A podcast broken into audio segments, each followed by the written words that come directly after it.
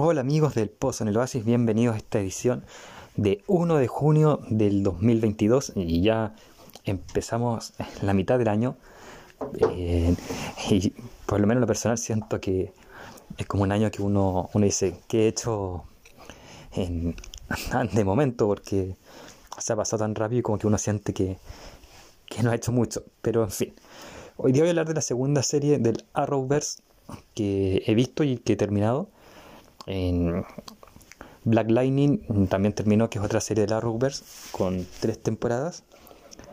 sé que las leyendas terminaron, pero de hablar un tiempo después, porque si bien la última temporada, la séptima, ya está terminada, no la van a estrenar en Netflix hasta el 2023 y prefiero esperar a Papá Netflix que la saque por el sencillo hecho que subtitular es muy, muy difícil sin subdix y es más fome verla ahí bajándolas y haciendo todo el show de subtitular, de nuevo sin subdix y sin eso.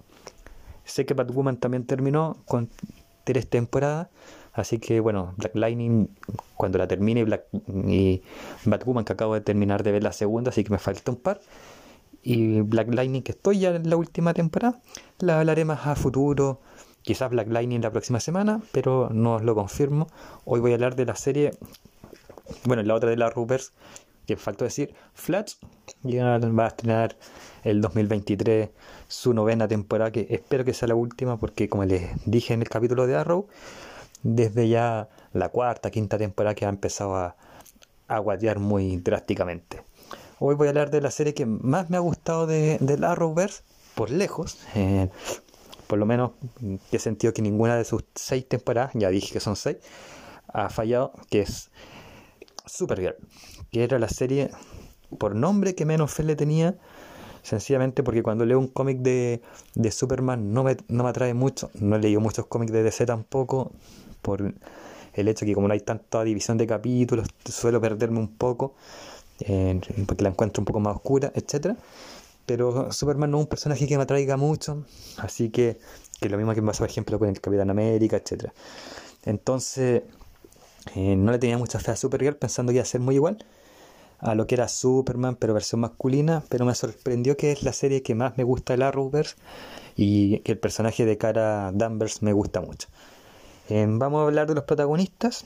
Eh, Melissa Benoist como Cara Danvers, o Cara Sorel, o Cara, o perdón, Supergirl en Chiller Light como Alex Danver, La Centinela, David Harewood como Joe Jones o el Marciano o el Marciano Verde, Katie McGrath como Lina Luthor, Mitchard Brooks como James Olsen, el, el guardián o el guardián 1.0 si quieren llamarlo así para diferenciarlo de de, un personaje, de la hermana Kelly Olsen, que es la Guardián 2.0. Más rato voy a mencionar quién es la protagonista. Jeremy Jordan, que hace de Win Scott. Ellos estuvieron eh, bastante presentes en las primeras temporadas. Después en Jeremy Jordan estuvo las tres primeras. Y Macat Blue las cinco, las cinco en primeras, pero fue muy protagónico en las tres primeras. Después eh, ya fue como secundario, muy secundario ya en las dos últimas, que estuvo él. Jesse Ratt como Brainiac 5, Nicole Maynes como Neil Nals, en Dreamer también el personaje, el nombre de superheroína, eh, Nicole Maynes que es transexual, así como entre paréntesis, la primera superheroína del mundo trans que debuta en, en las pantallas entre los superhéroes, tanto de Marvel como de DC. Chris Wood, que hace de Monel, AC Tisfy, que hace Kelly Nonsen, y el Guardian 2.0, que aparece en las tres últimas temporadas. Y mención especial a personajes que son importantes en las primeras temporadas, eh, y, o sea, que es importante en las primeras temporadas y que después aparece en el último capítulo de la última temporada y que con un protagonismo igual, que es Calista Flockhart, que hace de Cat Grant, y en las últimas temporadas como el villano principal, John Cryer, que hace de Lex Luthor. Como ven es un elenco bien grande y salvo el personaje, el actor que hace de John L, la actriz que hace de, de Alex Danvers y Melissa Benoist que hace de Cara Danvers, Generalmente los personajes iban rotando su importancia, lo mismo que, la actriz de, Lina Luthor que aparece en la segunda temporada, ellos cuatro empiezan a ser como los más los más protagónicos, los otros parten como secundarios y después van pasan a ser protagónicos o de protagónicos como el caso de James Olsen, pasan a ser secundarios o muy poco relevantes en la historia. Por lo tanto podemos decir que el cast de, de Supergirl siempre fue variando entre los protagonistas salvo los tres los tres primeros que mencioné y, el, y la actriz de Lina Luthor, que fue protagónica desde la segunda a la última temporada. Pero principalmente son el actor de, de John Jones, Alex Danvers y Cara Danvers los que se llevan, los que siempre fueron protagonistas y siempre tuvieron sus historias importantes. Supergirl es la prima de Superman, de Clark Kent, que de hecho aparece como protagonista, que aparece el personaje en los dos primeros capítulos de la segunda temporada. Eh, con el, actor que después encarna la serie que todavía se está transmitiendo, Superman y Lois. Y a la diferencia de Superman, por lo menos la primera temporada, ella no revela sus poderes hasta que ve a su hermana en peligro. y siempre estaba como en las sombras de Superman y no quería revelar los poderes por el hecho que lo tenía más prohibido. Eh, prohibido por ella misma y por su hermana que es sobreprotectora durante las seis temporadas, que es Alex Danvers, que es la hermana adoptiva. Pero ya al final cuando sale a la luz, ella como personaje logra enganchar un poco más, eh, no solamente a Ciudad Central, que es la ciudad donde ella vive, sino que al mundo, llegando a, robarse un poco el reflector de, Superman en muchas ocasiones, porque eh, era más carismática y como venía más del mundo underground, por decirlo de alguna manera, o más callejero, conectaba mejor con la gente. Entonces, siempre en las temporadas, cuando la humanidad estaba a punto de ser derrotada, en Supergirl daba un consejo inspirador a la pantalla, la gente como que se tranquilizaba. Era como una voz que, que tranquilizaba. Eh, a diferencia, por ejemplo, de Superman, y lo dicen muchas veces explícitamente, que Superman estaba como en lo alto y, y Supergirl eh, era como más tranquilizadora o más, de, de nuevo ocupando la palabra underground.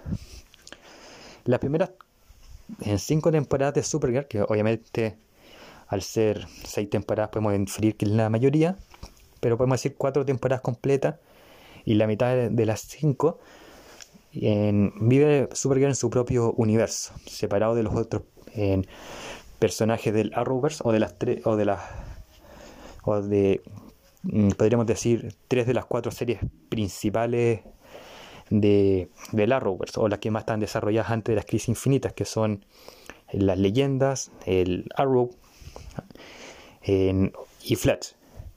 Eh, Supergirl tenía su universo propio y de nuevo Arrow, Flash y las leyendas compartían el mismo universo.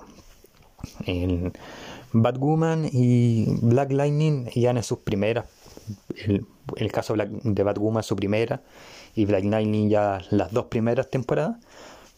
y si bien eran otros universos, ya eran, eran series más mucho más secundarias que están recién partiendo. Las leyendas, cuando están en las crisis, están en su quinta temporada también. En Flash está en su temporada 6 o 7. Y Arrow ya terminó. Entonces, eh, por eso digo que llamaba más la atención Supergirl como un universo paralelo y después la mitad de la quinta y la sexta Supergirl comparte el mismo universo que todas las series del Arrowverse. Eh, hay muchas cosas que decir de Supergirl, me gusta mucho eh, como por ejemplo en la semana pasada criticaba un poco esto de que estaba forzada la sexualidad de los personajes secundarios que aparecían una vez todos, siendo homosexuales y todo. Y de nuevo cae en este pecado Supergirl.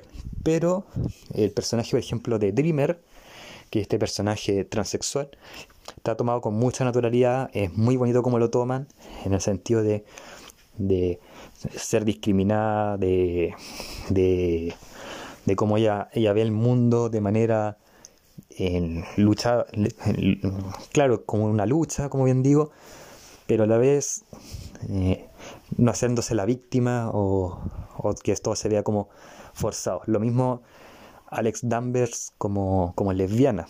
Eh, se ve como natural, que le cuesta salir, entre comillas, del closet, que es una frase que yo sé que no se dice actualmente, pero para más o menos ponerlo en contexto, digo salir del closet.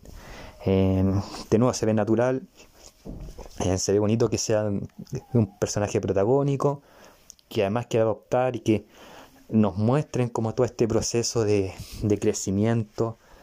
Eh, también de nuevo, la, la, semana pasada cuando hablé del Arrowverse y que critiqué que parecía un copy-paste, las cuatro últimas temporadas versus las cuatro primeras, que era muy similar de, del tema de, de la familia y todo eso.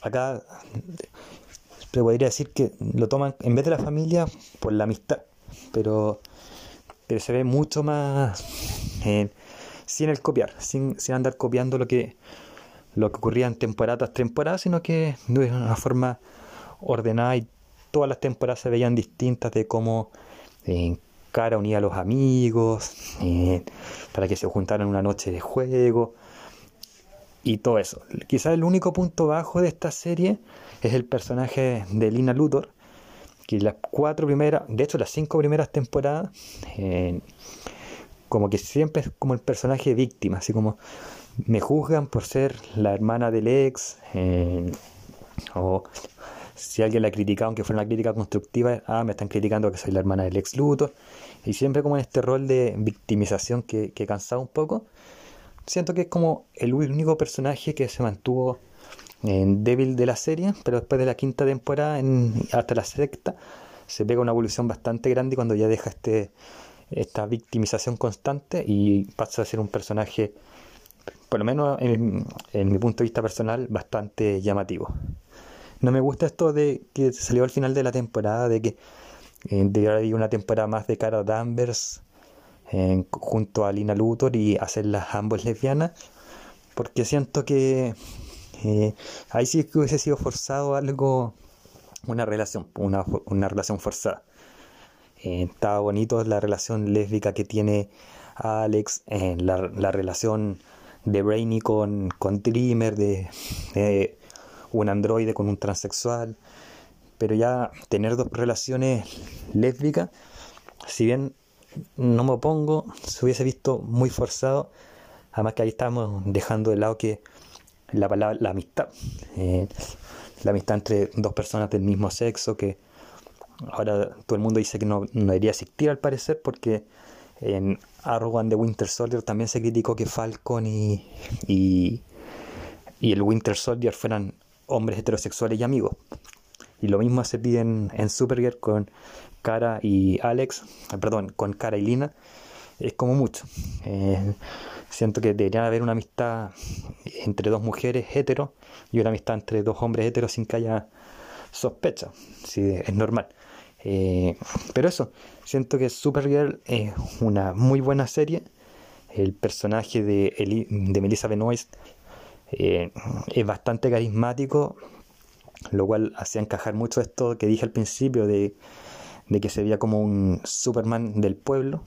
Eh, así que eso, siento que el final se vio como un poco forzado y que quizás por haber habido una séptima temporada hubiese sido genial, pero entiendo que no se hizo por el hecho de que Melissa Benoist quería dedicarse a la maternidad, lo cual es loable, eh, y por una serie sin Supergirl, llamándose Supergirl, hubiese sido eh, hubiese sido impensado, no hubiese tenido mucho sentido, aunque sé que estaba el proyecto de hacer una séptima temporada de Supergirl sin Supergirl, pero de nuevo quizás no, no hubiese pegado y hubiese sido un desastre eh, siendo que las seis temporadas fueron bastante redonditas. Eh, así que eso es lo que puedo decir.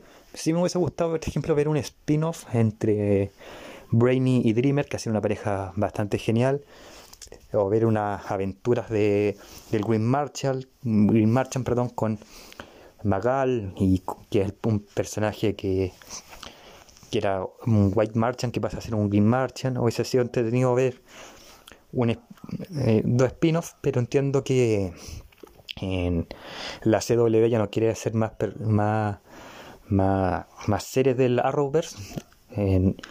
y es por eso que, por ejemplo, Stargirl va a tener lo más probable tres temporadas. Flash termina, gracias a Dios, con la novena temporada. las leyendas fueron canceladas abruptamente porque si no bien no visto la séptima temporada, dicen que podía haber habido una octava temporada. Lo mismo pasa con Batwoman, que todos los índices daban por una cuarta temporada y se cancela abruptamente. Así que eso, siento que si hubiesen hecho un spin-off de Brainy y Dreamer como me hubiese gustado, o de El Green Martian, no hubiese sido para una temporada y no se hubiese podido por eh, la situación económica de la CW. Así que eso, vayan a ver Supergirl, está en Netflix, en las seis temporadas completitas, y es una serie que por lo menos para mí, como dije, es la mejor de las Rovers. Saludos amigos y nos vemos en otra ocasión acá en el Pozo en el Oasis. El Pozo en el Oasis tiene sus pymes amigas, así que recuerden visitar Emporio Dominga, vístete a la, moda con las mejores prendas que trae Emporio Dominga. También saludamos a Trade Games, que trae los, los mejores Funko Pops y los mejores objetos de colección, en juguetes, etcétera, ahí en esa tienda llamada Trade Games. También tenemos a Team Gráfica, los mejores cómics, en anime, manga, se encuentran en esta tienda ubicada en los dos caracoles de Providencia, Team Gráfica. Belleza de Lolita, esta pequeña gran peluquería que hoy se encuentra en Los Ángeles.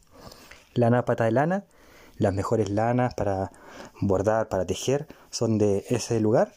Y finalmente saludamos a Cosplayer Store Chile.